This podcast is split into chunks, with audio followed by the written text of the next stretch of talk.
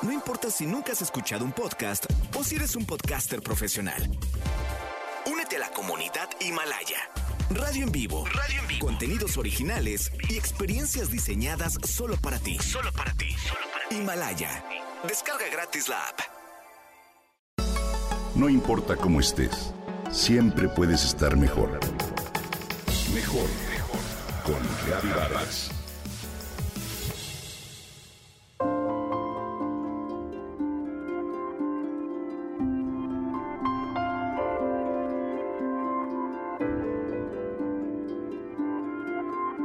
un olor al libro, el aroma a café recién tostado o la específica fragancia que se distribuye en el jardín luego de la lluvia.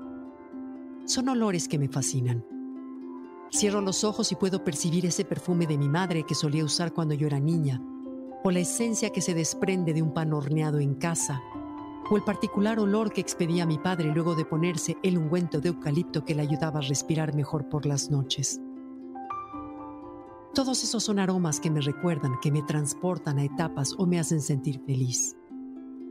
¿Por qué? La relación entre los aromas y las emociones es muy estrecha. En algunas ocasiones ocurre que al percibir un aroma uno siente quizá nostalgia, alegría, tristeza. ¿Te ha pasado? Nuestro olfato tiene relación directa con las partes del cerebro que controlan nuestros recuerdos y emociones. La razón por la que ocurre esto tiene que ver con el lugar en el que se gestionan los olores.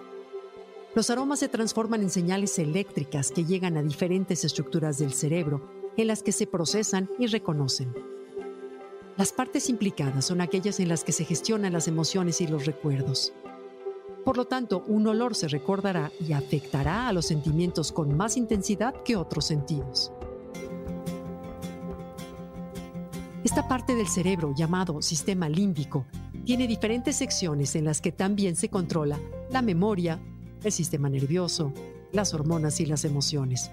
Por eso, al percibir un olor, se crea una imagen mental y se produce una respuesta emocional.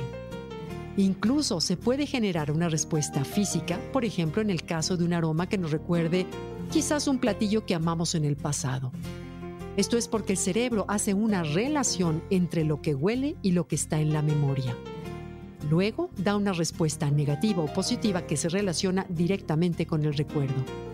A pesar de la gran diversidad de nuestros cerebros y en nuestras memorias, existen algunos estándares de aromas y evocaciones que pueden generalizarse, por ejemplo, el olor a café, que se relaciona con una sensación de hogar y descanso. También un aroma energetizante que muchos relacionamos con buen ánimo es la menta. El aroma del pino ayuda a reducir el estrés o la lavanda. Es bien conocido que los cítricos, por ejemplo, son aromas que influyen benéficamente en nuestro estado de ánimo y eso es porque se tiende a asociar los olores cítricos con lugares limpios y agradables. ¿Alguna vez has olido, por ejemplo, el protector solar? Este aroma nos da felicidad gracias a que lo asociamos con temas como la playa, las vacaciones o tiempo libre de estrés. La hierba recién cortada, de acuerdo con investigadores australianos, libera una sustancia específica que hace que las personas se relajen y se sientan felices. Y si te gusta leer, te habrás percatado de ese sutil olor que expiden los libros, tanto nuevos como viejos.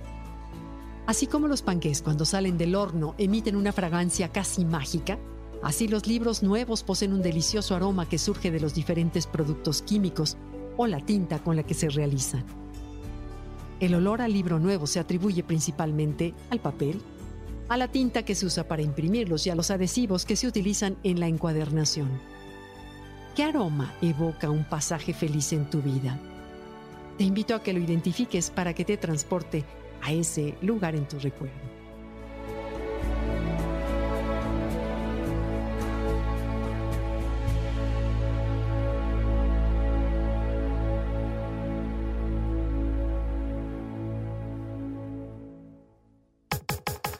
Comenta y comparte a través de Twitter.